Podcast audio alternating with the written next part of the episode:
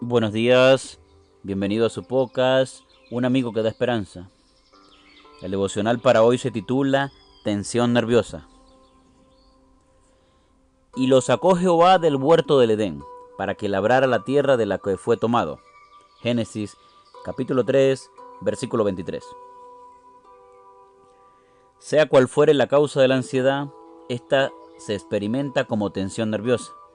Se manifiesta por medio de palpitaciones, falta de aire, temblores, sudoración, molestias digestivas, náuseas, vómitos, rigidez muscular, cansancio, hormigueo, sensación de mareo, inestabilidad, nerviosismo e irritabilidad, entre otros síntomas. Siendo que la tensión nerviosa ocupa básicamente canales somáticos para su expresión, es lógico proveerle conductos físicos alternativos y menos perjudiciales para su drenaje. En otras palabras, es posible reducir la tensión nerviosa si ofrecemos modos más saludables de canalizarlo. Una de las maneras más efectivas para disminuir la tensión consiste en realizar actividad física.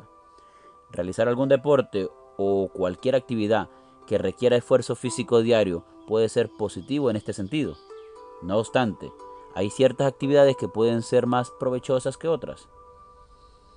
En un estudio publicado en la revista coreana de Ciencia y Tecnología Hortícola, se examinaron los efectos de un programa de terapia hortícola sobre el dolor, ansiedad y la depresión en casi 70 hospitalizados. La mitad de los pacientes fueron asignados a un grupo que desarrolló actividades como siembra de hortalizas, el cultivo de hierbas medicinales o flores en el interior del hospital o al aire libre. La otra mitad recibió atención de rutina en el interior del hospital. El estudio mostró que aquellos que participaron en el programa de terapia hortícola disminuyeron significativamente los niveles de dolor, ansiedad y depresión en comparación con el segundo grupo.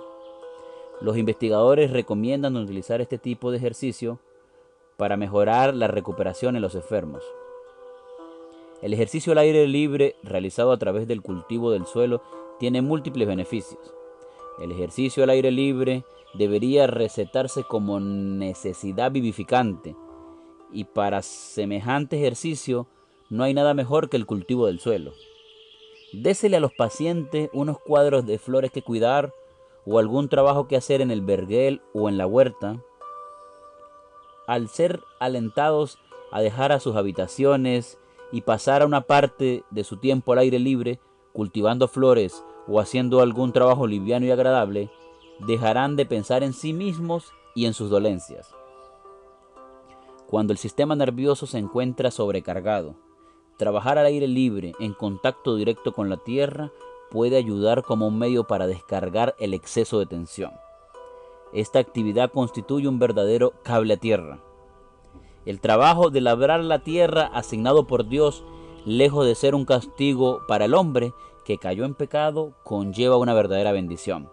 Prueba este método por ti mismo y que el Señor te bendiga y nos vemos mañana para un nuevo devocional.